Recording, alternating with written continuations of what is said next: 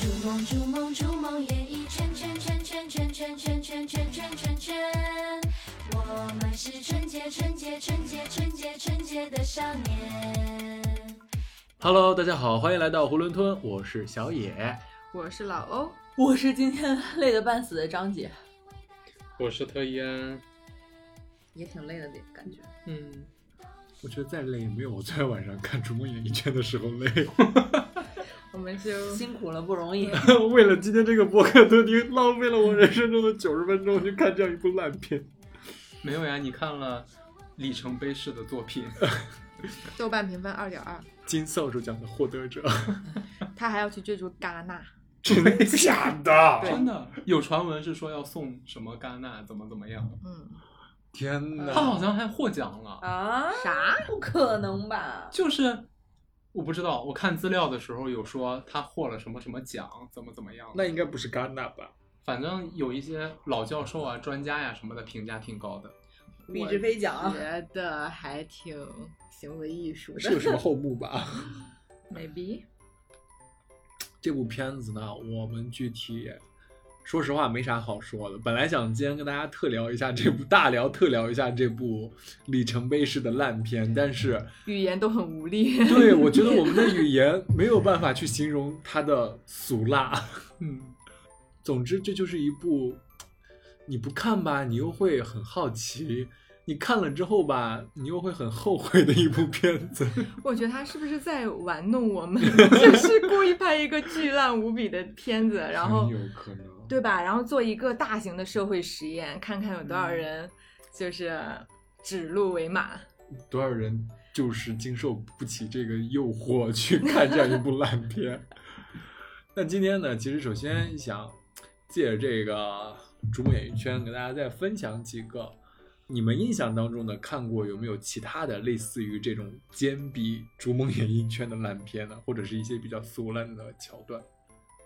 很难。这个能超越他的还是有点难的。对，但是我记得，就是我们中国影史上有几部倒是被打在了烂片的耻辱柱上。上海堡垒不是说很烂吗？哦，还有人拿《上海堡垒》跟《逐梦演艺圈》对比。真的啊、嗯，嗯，《上海堡垒》我没看，还有之前老说的《小时代》，《小时代》还挺小好时代不烂啊，《小时代》是我的青春回忆。你当个广告片看，它画面还可以。没有，我我也喜欢《小时代》，就是我说之之前大家都说《小时代啊》烂，但是看完《逐梦演艺圈》，觉得《小时代》完全就可以获奖。还有《富春山居图 》哦，我没看过。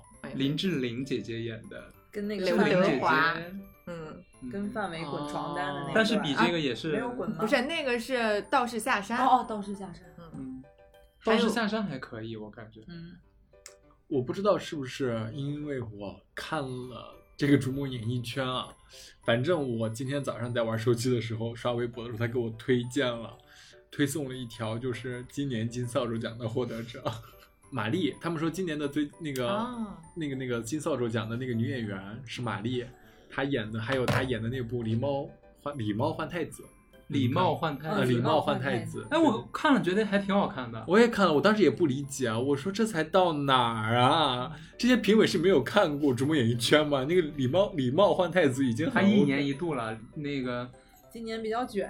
对，然后今那那年的金扫帚奖最令人失望的导演奖也是毕志飞的《逐梦演艺圈 他应得实至的，名归。只能说他应得》，只。是说可能金扫帚他也有横向看的话，可能那个《逐梦演艺圈》就更低。我觉得可以给他颁一个终身成就奖。对，前无古人，后可能无来者。真的很离谱。真的，你要正经的去拍烂片，能超越他的还真不容易。说实话，我觉得我们学校不是每年有毕业的展映吗？嗯就是编导班、摄制班那些同学拍出来的电影都要比他好太多。这种奇人也是难得一遇啊。对，而且他还很有信心，说先拿他一个亿的票房，怎么怎么样。采访他的时候说，所以你们心目当中再没有什么其他？就我们不一定说一定要和《逐梦演艺圈》比了，就先把这个神作 先抛开立在这儿。对对对对，先不管他。除此之外呢，电视剧什么的，就是其实之前啊，《无极》不是一直被说大烂片吗？嗯，但我很早的时候看，我觉得还挺有那么点儿意思的。嗯，无极是陈凯歌的那个，对，对，当年也算是一个巨作了，嗯，投资非常大，而且用的全是亚洲的顶级演是，巩俐演的。呃，张柏张柏芝、芝啊。张柏芝张柏芝、谢霆锋、韩国的一张东健啊，，对，还有刘烨，嗯，嗯，虽然说当时被奉为烂片，但说实话，这两年就是可能他早就他那个烂有一点网络的元素，就是那会儿不是出来了个馒头引发的引发的血案，嗯然后直接把这个电影就搞得，嗯对，因为他就是一个带血的馒头嘛，他的开头就是一个什么嗯，馒头，关晓彤演的角色对对对，他等于把这个电影给解构了。嗯，但是那个电影好像前几年的时候又被挖出来说还是蛮具有艺术价值的，平反了是吗？对对对，平反了，《西游记后传》不也是吗？嗯之前被评为烂片，但是现在这两年分数又上来了。他们不是说唐山大地震也是吗？当时刚拍出来的时候，哦嗯，刚拍出来的时候，他们说他是在消费苦难，然后什么唤起大家内心一些不好的记忆，不是也被骂过吗？嗯这两年又是成为了一部催泪大作。那你们说《逐梦演艺圈》有可能平反吗？他以什么角度评判？行为艺术，就我们都没懂毕导。有可能，嗯，嗯，这种初心，嗯，有可能。在那我们还是轻点喷。毕导在探寻电影的边界。毕导真的很怎么说呢？他现在还在用七 Plus，他现在发的微博还是 iPhone 七 Plus。其实还有好多，就是经常微博上会刷刷到一些长图嘛，就给你嗯。拼到一起那种很劣质的偶像剧里面的狗血桥段，还有什么我现在没有办法送你呃什么定情之物，但是我把这个送你，然后那个男就拿了一个卤蛋，然后 穿到那个女的是无名指上面，这个先拿当我们的 定情戒但是指。说实话，小时候看的很多电视剧其实都挺离谱的，啊现在再来看的话、都挺离谱，但当时真的很爱看，爱看？我真的很喜欢看。就像、嗯呃，我们上次不是说过那个微笑 Pasta，嗯，就它里面的那些桥段都蛮奇怪的。所以评价一个作品的好坏，都要结合它的时代背景来看的。对，还有人民的意识形态。深了。是啊升了 深了，上来了上来了。你像现在我们看《流星花园》，倒立你的眼泪就不会流下来，然后也很哎，狗血。你们想象中的演艺圈与现在你们，比如说，其实现在应该一整个被剖析开来，我在微博上经常能够看到一些个内幕啊什么的。你们觉得有什么认识上的反差吗？之前还挺有神秘感的，觉得是一个很很有光环的职业，特别向往，就是觉得这圈子越来越好混了。啥人都能进。嗯对，没有，现在的话，大家都想去当网红，啊明星们也基本上也都不想拍片网红儿了，就是赚钱嘛。对，因为明星他本本质上来讲的话，演艺圈里的这些工作啊，明星啊什么的，他本质上还是公众人物，公众人物动不动就要被打倒，现在这种环境。然后网红的话，他相对来说对他的道德约束会稍微宽一点，但是他们就是获得的财富又不会说差特别多。你比如说像现在的直播带货呀，对吧？或者你拍拍段子去做什么账号啊，做自媒体啊，他的收入是很可观的，而且不亚于明星。但是明星的话，他又累，对吧？拍戏之前你们还记得吗？就网上当时应该是高以翔猝死的时候，就说什么明星是一个哦高危行业，请善待啊，什么什么之类的。喷死了。对，当时就是好多明星都发了这样的微博，就说他们很不容易啊，怎么怎么样的，然后就直接触动了所有网友的那个很敏感的神经，就一边倒的喷，说你们拿了那么多钱，怎么怎么样？你看人家高压线电工、什么清洁工、高速路上的清洁工什么的。就拿一点点钱做的工作还很危险，你们拿那么高的片酬，还在这儿叫苦叫累，不想干别干呀，就这种不想干你别当明星，别当演员呀，别当明星啊，的确。收入那么高，还在那儿说这些话，那你们小的时候呢？就是当时的互联网不像现在这么发达，嗯，嗯那，你们当时对演艺圈有过什么幻想吗？我觉得女生大概都幻想过当明星吧。男生怎么就没有了？就是我其实一直都对明星这种特别有光环的，就是你就被称为一个偶像或者明星没有太大的期待，就是包括我喜欢的也是那种就是演员，嗯，嗯，纯职业，对职业化的，然后技术化的道路。哦，你们小时候都没有做过演员梦吧，或者说明星梦？就我觉得演员梦跟明星梦是两件事儿。哦，你比如说 A B 可能算是个明星，算肯定是个明星，super star，算是个明星。人家曾经是顶流呢。对，曾经。但是你要拿演员的标准来评价他的话，对吧？没有人会把演员梦以 A B 来当标杆儿吧？但是 A B 他某种程度上，他如果能碰见一个懂得怎么拍电影、怎么用他的导演，他还是很惊艳的。他在几个作品里边的出场还是很惊艳的。我我觉得当死人的那次，摩天摩天大师大楼 摩天大楼，他是他的演技是过关的。对我觉得然后在那个部剧还是 OK 的。那个棺材里那是哪个？什么寻鬼吹灯龙诀？对，鬼吹灯的那个。对，还有徐克之前导演的一个什么，他就不说话，就只跳舞。你别说话，啊，是那个狄仁杰不是？哦，对，狄仁杰狄仁杰那个他在里边的出场也很惊艳就是，长长得漂亮，不要说话，不要有什么演技。就他就演他自己一个大美女，对，一个大花瓶 花魁，他当时好像演一个花魁。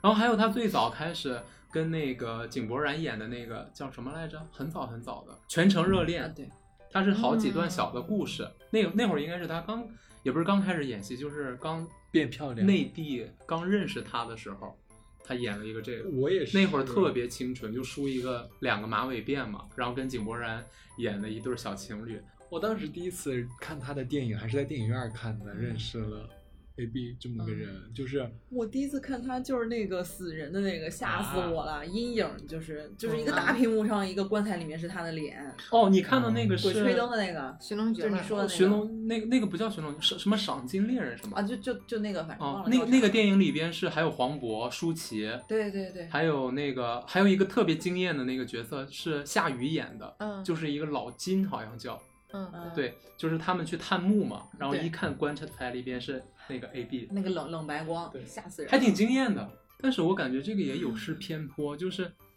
一说起来 Angelababy 就说她是烂片啊，这呀那呀的。嗯，对，我觉得这个还还是有失偏颇的，就是我觉得艺人很怕的就是会被冠上一个这样的名字，其实是很难洗掉的。嗯但是他被冠上这个名字，可能仅仅就是因为一些几一部剧或者是几个片段，对，可能就会被定在耻辱柱就像他上。假吃啊。但我觉得这个偏颇吧，你说对我们观众对于哪一个名人的评价不不偏颇呢？对呀，嗯对吧？没有说特别正向的其实也是很偏颇，没有完全客观跟公正的，所以你还是要拿出自己的呃作品对与之匹实力配的实力。可能就是那种更严格的要求自己，他不用严格，就是你拿到标准线也拿得出手就行，但是完全没有啊，就没有，就是他没有达到他这个职业道德，在我看来，他占还用了一些，就是，我觉得他本身你选择这个职业，这个职业的特点本身就带有一个被议论，很呃有很大的不确定性，很冒险的。嗯，不是说你做得好就一定会被夸对，他没有一个很客观的、公正的、理性的评判标准。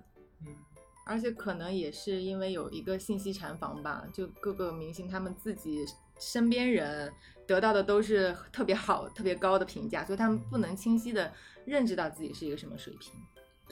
现在我们大家对于演艺圈好像都还有挺多 认识的，但是小时候还是会有加了一层滤镜的，就小时候嗯还是很向往的。就比如说我们会 cos 一些很经典的角色，是觉得很光鲜。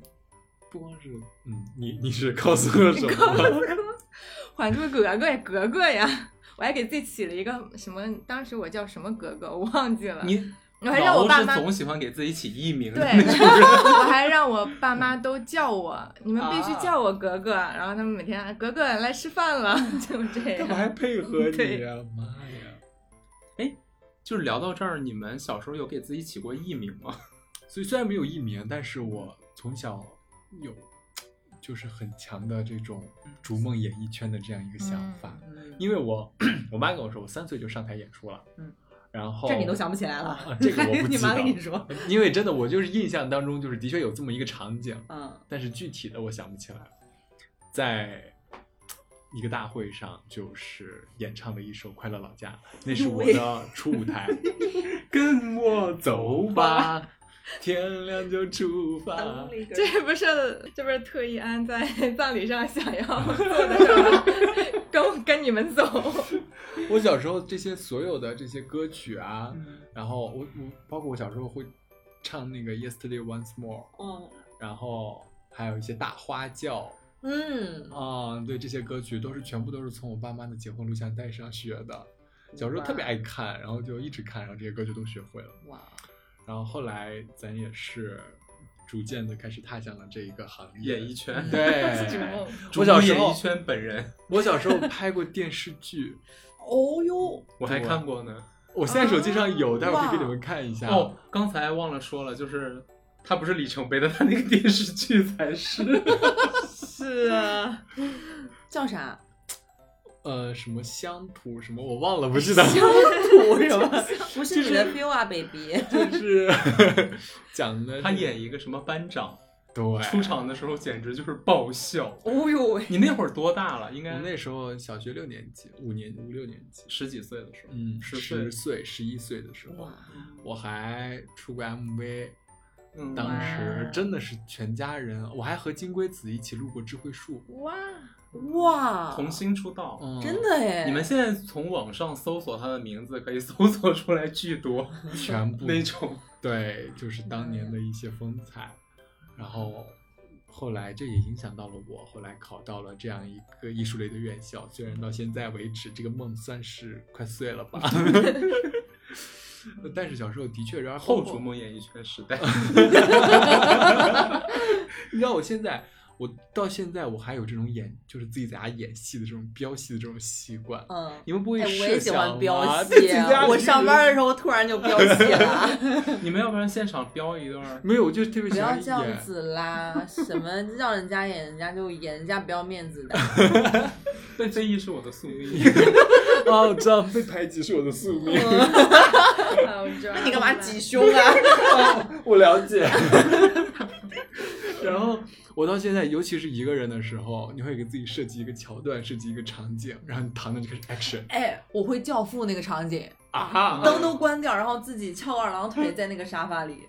我通常会饰演一个垂危的病人，我也有试过，就是一定要喝水量，然后喝到脸上，躺着喝水喝到脸上。呃，包括小时候受那些特别甜的那些那种，嗯。像什么呃《恶作剧之吻》啊那些剧的影响，嗯。然后会给自己设计，包括一起来看流星雨，嗯。呃，是一起来看流星雨哈，就里面啊。反正有大男主大女主那种嗯爱情戏码的时候，也会给。当时青春年少的自己安排这样一个场景，然后他就躺在床上开始演绎，然后就和自己的舌和自己的那个舌吻，合适自己舌吻和自己的枕头舌吻。我之前自己演床戏啊。哎，我小时候上小学还是初中的时候，我嗯抱抱着我们家那个立地立地的 立式的那个电风扇，把它当成一个人 在练习。我有试过拿我家的立麦，就把它给它来一个维多利亚的拥吻。哦我记得我小时候还亲过我的镜子里的自己，然后留了一个大唇印在上面，被我妈也看到了。哎呦，我小时候还自己披床单，嗯，然后一个转身一定要把那个斗篷就是甩一下，甩一下，哼不要跟我。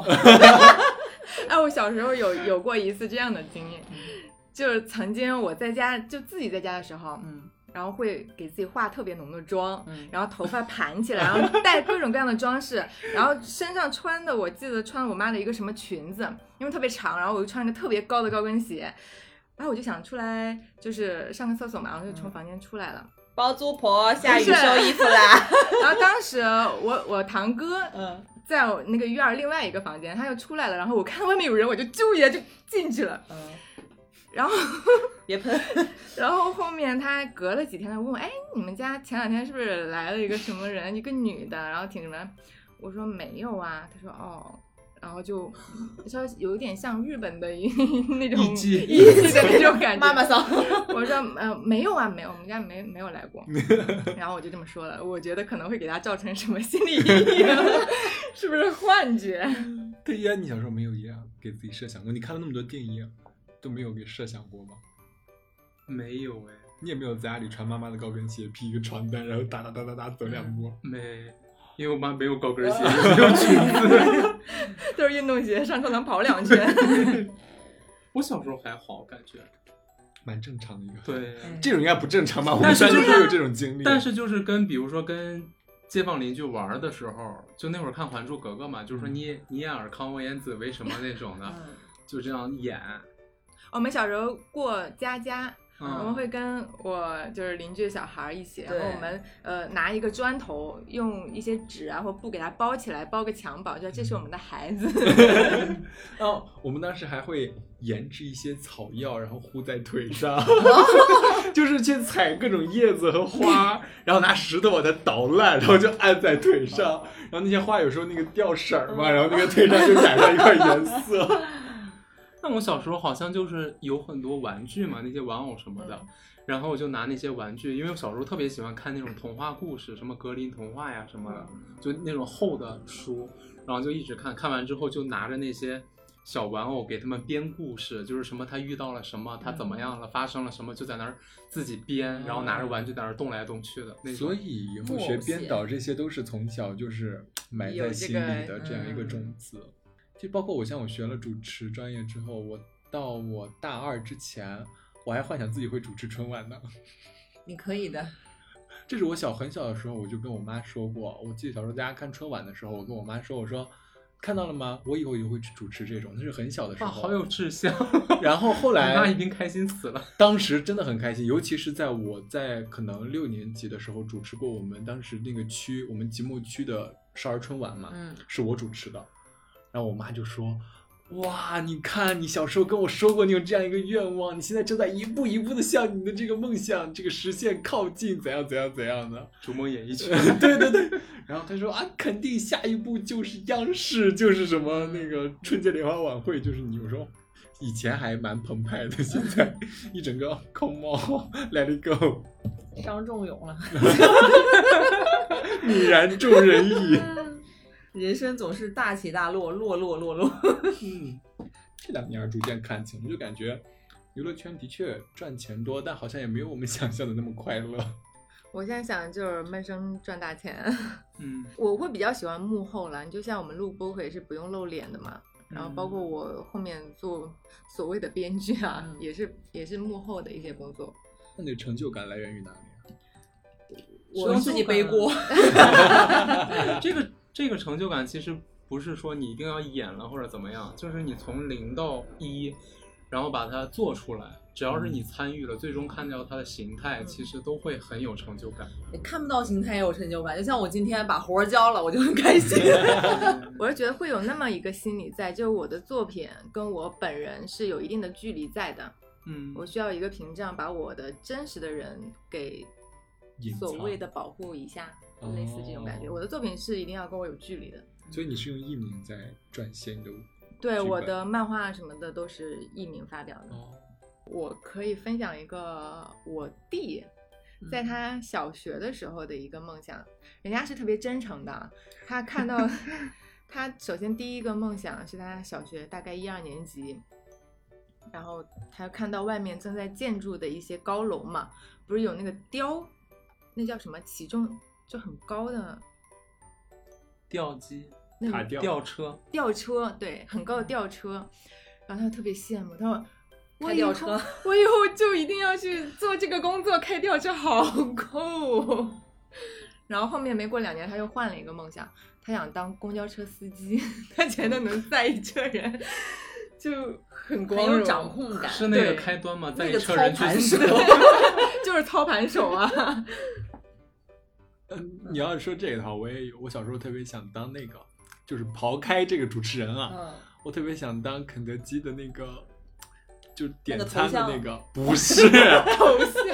肯德基那个点餐员，就是啊站在那个机器前面，你要什么你点什嗯么。因为我总是觉得他们下班之后那些卖不了的，他们会一起吃掉它，所以我就很想去当那个人。别人不才，已经实现了小时候的一个梦想，就是当设计师。哎呦，就是室内设计师。你小时候就想做这个？这是认真的，就是我就两个梦想，一个是外交官，一个是室内设计师，啊，就是建筑师、室内设计师这种设计师。你觉得你现在还有可能逐梦外交官吗？英语不行这就是你为什么在学英语的原因吧？，maybe 在铺路。人生第二春。等汉语普及了，你再去做吧。对，好尴尬呀！那会儿上初中还是上小学的时候，就老师就问你们的梦想嘛，然后那个时候说我的梦想就是要当律师，然后跟你有毛关系啊？啊！对啊，就是想当律师那会儿，那跟你有啥关系啊？这不重要，谁能想到就小时候帅就行了呀，嗯重点是帅。小时候想当律师，然后后来长长大了，就后来毕业了之后就开始想想考那个那叫什么司法资格思考，就思考思考，嗯然后就买了很多书，结果看了两页就弃了，感觉太多了。那个好难的思啊考。对这这是这是迫使你现在想当一名五小姐、九小姐的原因吗？九小姐，有啥联系？我也没听出来，就这个跨度还蛮大的呀。就是没关系。好有联系啊，若即若离。哦，现在那个段再问起来我的梦想，我都会回给他，宝贝，我的梦想就是嫁给你呀。啊 哎，你们现在还有啥梦想吗？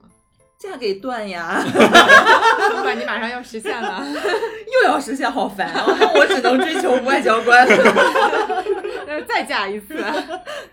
现在的梦想，说实话，我还是想去主持春晚，嗯，有梦想的人，但我觉得我已经离他越来越远了，因为没有春晚了吗？因为大家都不看了呀。你可以去主持网络春晚。哔哩哔哩的。嗯，很受打击。像跟我比我大一级那个冯林，还是就是今年在呃去年在那个什么来着天安门广场上领词的那个女生，她已经主持过东方卫视的跨年的一个晚会了，就跟我一般大，然后就还蛮羡慕他。校友啊，嗯，不，他是中传的，嗯，对，然后现在已经来上海发展了。他还被保了复旦的研究生。你看你已经来上海发展，快他一步。他曲线救国了。死了，谢谢，有被宽慰到，谢谢。嗯，像我们这个年纪，人家李嘉诚已经成了。那我还出出出生就叫就姓家了，不是姓家，中间名。就小时候，因为我跟我爸妈去过一次舞厅、迪厅，很小的时候，然后我就看他们那种灯一闪一闪的，然后有一些女生在里面跳嘛。就它很闪，就好像定格画面一样，就它一会儿一个动作，就是不知道在摸哪儿，不不是要比这个嗨一人点。歌早已九州跑。但这真的各种手舞足蹈的，但是我就很想学那个他们跳的那个舞，但是我就无从下手，因为他就像定格一样，你知道吗？就手，机械舞，我对他的唯一一个认知就是想摸哪儿又都不能摸，就是那种感觉。我就在家里一直在琢磨这个事儿，我说我怎么样跳出那个感觉。嗯，嗯，然后直到有一天，我站在阳台上往下一望，看到一个三轮车上一个老爷爷带着后面三轮车上坐着一个老奶奶，她就是这样，就是手摸哪儿哪儿不是的，就就是我说哎这也不太好看啊，然后就放弃了这个迷思。你有没有想过，可能他的头跟他的手是相同的两极，他就嗯有哦，排斥是吧？对同名相斥，然后你就摸不到 哎哎，就是这个感觉。磁场。这个老奶奶的磁场是出现了什么问题是吗？嗯，也有可能就是，是不是就是这样的？很很像可能只是单纯的什么颈椎啊、对肩周不好。啊，肯定是这样的。我小的时候就是我爹，他真的很像那个《摩登家庭》里面的 Phil，哦，真的很幸福啊。总会有一种很很 总会有很多很蠢的、很奇奇怪怪的幽默点，比如他早上起床的时候躺着，他一定要假装有根绳儿，然后这样扒起来。你爸好有幽默感。而且他他他有那个霹雳舞的基础，他也会假装擦玻璃，我爸这样的，这两招我爸都会。这样对对对，他时常会跟我给我这样对，演。还有对对，然后这个他说一二，然后哎 一对二哎，就是我爸经常会来这一套。好酷哦！所以我们都喜欢摩登家庭。但我爸跟那个 Phil 差的还蛮多的。你知道我从小，你要是说我的自信从哪儿来，这跟我爸有很大的原因。他不是送我上放学嘛，上放学 是上下学吧，对对，上下学。哦，然后每天早上他就会让我对着那个车的后视镜大喊，一定要大喊，就是最好让车外人也听到那种。我是最棒的。我我是最棒的，我相信我自己，我一定能成功。每天早上都要喊这三句话哦，every day。然后后来就是我一直到现在，我偶尔也会对着那个镜子，偶尔这么，但是我已经没有那个冲劲儿了。就哦我是最棒的，嗯，我一定能成功，就这样。我喊过一次之后不敢了，你为什么知道吗？我当时喊的时候，我脑袋里面萌生出萌生出一种可能性，就是我对着他喊，结果镜子里面的动作延迟，或者他跟我 有点着急乱颤，然后他跟我动作不一致了，啊我还以为他会跟你说就很可怕了，哦就是你们分离了 现在很多桥段恐怖片都是对，就很很可怕，然后我就不敢，就是啊非必要不照镜子，啊！哦所以你知道我不买镜子，啊，完了，瞬间对镜子有阴影了。你就嗯，他他突然间就很震惊，很震惊。哎呦，我还干过一件蠢事儿，就是中考前都会有动员大会，嗯，然后呢，那个讲师讲的热血澎湃，然后他就会找人互动，他就会说有没有同学想要上来什么说一说，然后我就举手上去了。那是我初中三年的一次滑铁卢，就之前一直是立了一个很不一样的人设，但是在那一次崩塌了。我会举了一个大红旗，很高，就是运动会入场那种旗子，围着我们那个大礼堂，边跑边大声的喊：“我要去什么什么什么学校，我一定能成功，我的目标院校是哪里？” 跑了四圈儿。真的很抱歉。那场大会从初一到初三，所有的学生都在场，还有部分的学生家长。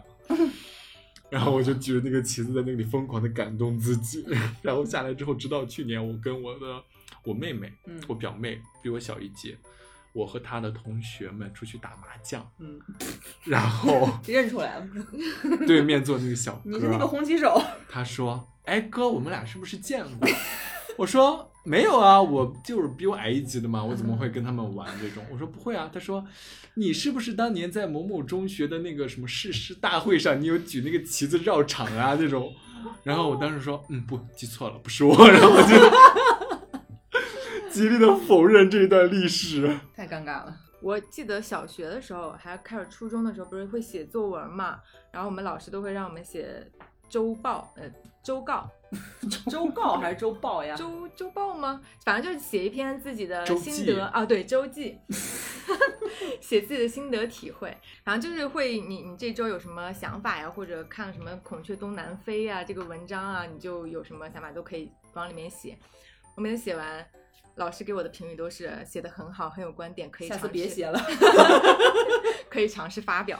然后我每次都就是我我都没有想过那个事儿嘛，小时候怎么什么发表感觉很远，然后每次他都给我批可以发表可以发表什么的，然后后面我就会写，嗯然后后面上了高中之后，我就开始落实这个行为了。我记得 那个时候我就开始写自己的一篇小说，类似于疼痛文学的 那一种，什么女主角用自己的眼线笔在自己的课桌旁边写下了一句“再也不见” 之类的。然后写完之后，我还给特安看了。啊，嗯，然后你说，哦，我好崇拜你啊，写的好好呀。你又啊？我收回这句话。然后我就去找地方给他寄过去了，找一个报社啊什么的，人家留了一个邮箱地址，我就寄了，寄了之后就杳无音讯。你们没有那种萌芽或者是那种新概念有作文有大赛？对，当时就很想给他们投稿嘛，嗯，被郭敬明带起来的吧？还有韩寒，嗯，所以你现在成为了一个编剧，也算实现梦想。那现在发表了吗？当然发表了漫画不是吗？啊，就就那一个了。你不还揽了一批粉丝写了十几，年，发表了一篇。没有，其他也有一些什么电影啊，但那些都不太想署名，哦就很就只追梦演艺圈吗？哦，原来是你。哎，就是我可能也有类似，就是你们小时候看过那个小神童俱乐部吗？啊，石帅，嗯，但不是他啦，哦就是那个北京童话，好像是那个北京卡通，它里面有一个外国男的教画画的那个，你们没有印象吗？哦，我有印象，因为我看《小神龙俱乐部》每天中午是娱乐娱乐什么娱乐频道还是什么对的，对，就有那么一个外国男的教我们画画呀、搞艺术创作啊那种，我特别喜欢他。然后我们当时小学的时候上美术课，我就会剽窃他的创意，嗯他教的那些我都用在美术课上画画了。后来我嗯画了一幅画，就是完全 copy 他的那个，就是创作的方法，嗯，画出来之后还获奖了。火，然后老师我还给那个作品起了个名字，叫做《那片山那片海》。然后后来我就特别对画画这事情特别感兴趣，然后每一次呢，我就是搬他在那个小课程上教的那些画，然后都会被老师点名表扬。然后后来我就想说，哎，不能总这样，一直在抄袭人家，一点创意都没有。我说那我就自己就是发自内心的，嗯是真正属于自己的作品吧。就开始画，然后从此之后再也没有被表扬过。这个不是那个谁毕加索说的那句话，嗯呃，好的设计师抄，但，呃，他他是原文是英语嘛，原文可能也不是英语，反正那句话 又又要又要就是 good designer copy，but great designer chief，就是好的设计师抄，很棒的设计师偷，就是啊你抄的妙，你偷的妙，你就牛逼。不是这样吗？天下文章一大抄嘛。对，莎士比亚的各种剧作，它其实都是有原型的，都是搬的一些。他们不是说到目前为止，所有的这些戏剧都是在扒莎士比亚以前的作品。莎士比亚也是在扒一些 已有的传说啊、故事之类的。哦太阳底下无新鲜事。我高中的时候就是一次那种摸底考试，啊就语文考试，最后你要写个作文嘛，占个六十分儿。然后我当时就想啊，那我要我忘了那个主题是啥，那我想我要别出新意一点，于是我就写了个侦探小说。结果上课那个时间到了还写不出来，然后我跟老师申请，我说我晚点交卷子，然后写到那个纸不够，又去找 老师要了几张作文纸，最后一共写了三五千字儿吧。就正常你一篇作文就是八百字左右的，不少于八百字的作文，写了三五千字儿，写完，终于把那个就是你控制不了篇幅，终于把那个所有的你觉得是坑把它填上了。嗯填上之后，老师给了个五十七分儿。然后那个侦探小说写的是一个密室杀人案，就是大概柯南看多了，然后你想要创造出来一个这种，把你所有大概了解的片段跟剧情拼凑出来一个。嗯，我当时呢还跳不出来那个柯南的框架，写的人名儿都是日本名儿。我我个人的名字，我的日文名哦，我有一个日文名儿，哦哈，就是很蠢。就是高中的时候，就我也不知道怎么回事，有一天上网的时候跳出来一个，想知道你在日本叫什么名字吗？然后有那么一个网址，你就把你的中文名输进去，然后选一个男或者女，他就直接给你翻译出来，翻译出来的还是中文。是啥？我叫松尾惠金子。松尾惠金子在我的剧情里面就是一个白莲花的女二号，就是很很清纯、很善良的女二号。然后女一号是个杀手，就是凶手，凶手叫做追叶采花。是不是受到金庸的影响 没？有追叶采花也是把两个，一个是嗯哪个是哪个日本的艺人的嗯姓儿，加上另外一个文学作品的名儿嗯，拼凑成一个追叶采花，就这么，这还挺扯的。现在知道你为什么那个作文能写那么多，这人名占了不少篇幅啊。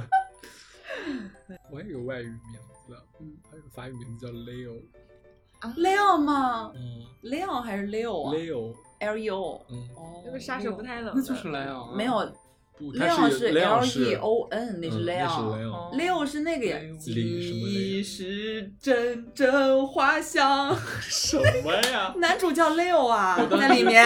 我当时学这个薰衣名字，草，薰衣草里面的男主，他剧中的名字叫 Leo 啊啊，啊，我当时还有这么一说，对我当时选这个名字，单纯是因为它短，哦 好记。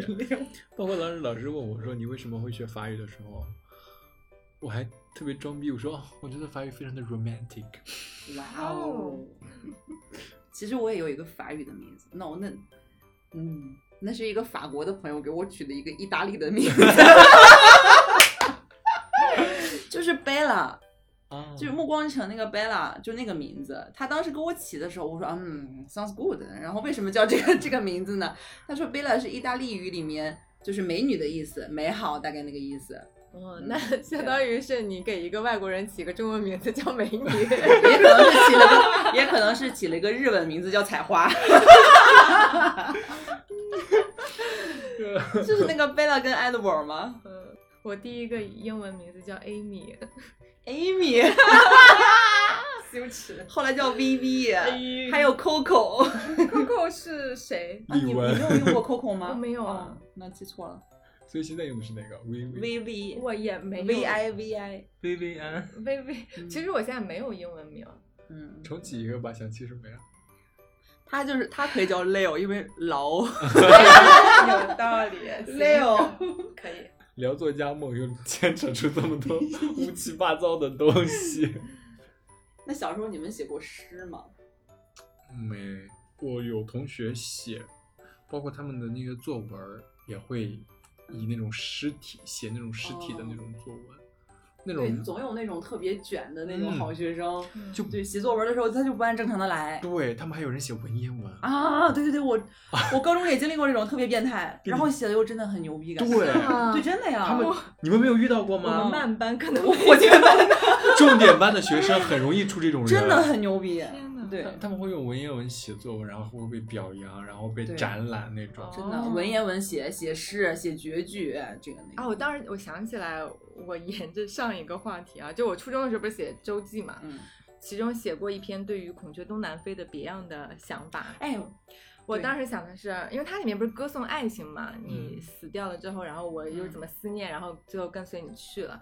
我说其实可能并不是这样，女的先死了，死完之后呢，看这个男的还活得好好的，所以他变成厉鬼过来纠缠他，就天天围着他转转转，然后说你东南飞，无理一徘徊。嗯 哎对，然后最后就男的不堪其扰自杀，就有点像嗯胭脂扣，现在想起来。嗯，然后，然后老师说写的不错，可以发表，哎我胭脂扣真的要吓死人了，又吓死人了。因为他走路没动静，飘过去的。哎，你们小时候有听说过各种就是关于，就是通过一个行为判断他是不是鬼，他是不是幽灵？啊，我有一个，但是我觉得很吓人，嗯我觉得你可能听不了。我们就是那个看他有没有影子啊，我记得。奥特曼说的，啊是不是？那个是我第一次开始 care 这个问题。如果他没有哦影子的话，他可能就是外星人哦。嗯，我之前看过一个嗯 Office 有鬼，莫文蔚演的，他里我能听吗？这段？我觉得你不能试试，我听听看我。先走，我觉得等等等等等，我我操！我我先离场，你们小点声说，我真的不行。哎呀，外面还没有灯。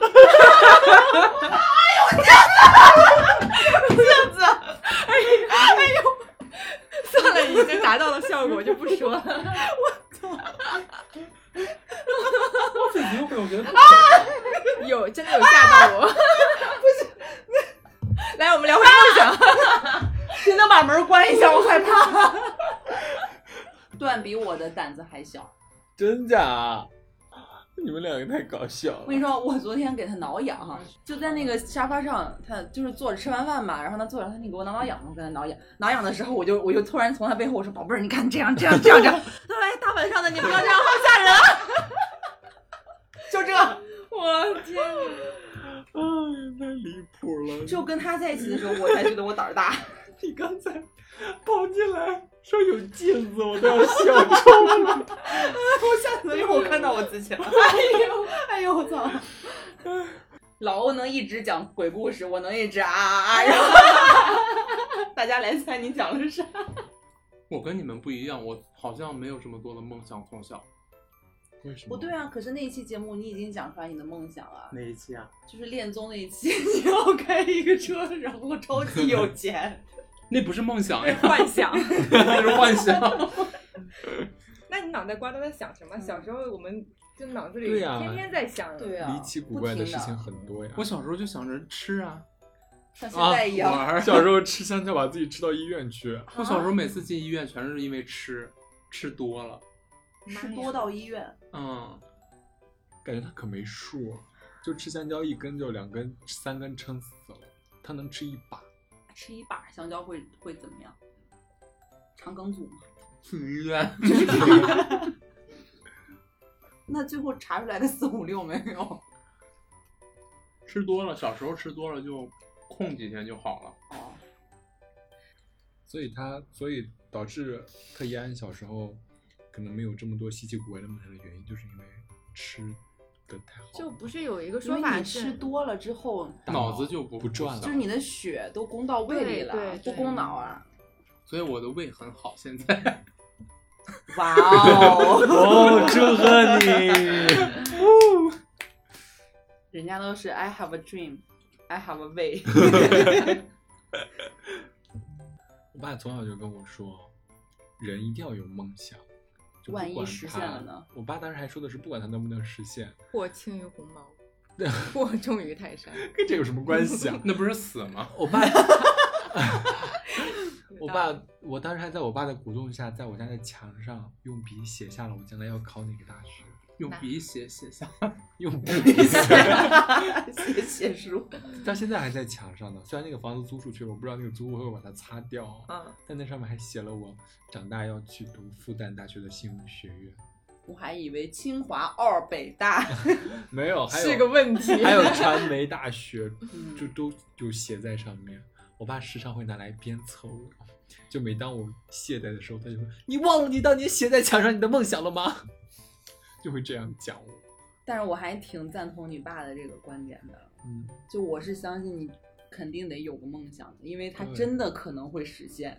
但是你没有的话，你就可能就不实现了，所以你不能吃这个亏。对啊，你看你在想当 不是啊，那你可以后置呀。我实现了什么，我就说这个是我的梦想，所以你可能永远就都会把这个梦想实现。但是你如果没有梦想，你突然间有了个好实现了一个什么好的东西，你不会觉得更赚吗？只能觉得是好运吧，我可以赚更多。就没有那种梦想实现的时候的那种成就感。对但是当然了，有梦想的话，也会经常梦想失败的这种。就要承受这种失败的压力和失望感。嗯，你们有没有幻想过跟哪个明星谈恋爱啊？没有，嗯王力宏，no 啊，no，是这样的。咽下去再说吧。我知道你们肯定会觉得我有王力宏，对吧？嗯，一般这种呃粉丝都会梦想跟自己的偶像谈恋爱，嗯我觉得这不是真爱，你是他的，你不是女友粉儿，爱不那叫什么？喜欢是放肆，但爱是克克制制。。嗯，我总会觉得我跟王力宏谈恋爱有点玷污他，另当误解，对我觉得嗯观赏就好了。把玩，那你是想跟谁谈恋爱？想玷污谁？你把人家大名说 断逼，当我没问。这期节目要是不艾特一下段老师，我觉得有点过意不去。必须的。第一个留言沙发留给他，所以，所以老师他随时去留都没有人。他留他留哪一条都是沙发。那我的梦想是这一期下面第一条留言是断。又要实现。你 要抓紧点儿啊。他只要去留，他就是第一。那我要好奇老欧是跟谁啊？我幻想过好多，就是这个当我哥，那个当我什么嗯知己。最近的一个可能前几年有一段时间特别喜欢小菅田将晖，日本的，嗯，他跟小松菜奈在一起了。现在那个时候我就幻想啊，怎么去日本呀？然后他拍戏的时候我在等他呀，然后我们如何克服语言的障碍？让他不太爱说话，那我要怎么去 缓解尴尬？谁先说话谁是王八。嗯，然后幻想我跟他走在路上，那个就躲狗仔呀，各种的情形。我只会幻想我是王力宏的经纪人，哦不要拍，不要拍。你先把他做大做强。对，就到现在为止，我都没有一个能说得上来的我特别喜欢的明星，没有。因为宝贝，你就快要成为明星了呀。谢谢。不客气。就到这儿吧，今天的囫囵吞到这里就结束了，我们下期再见，拜拜。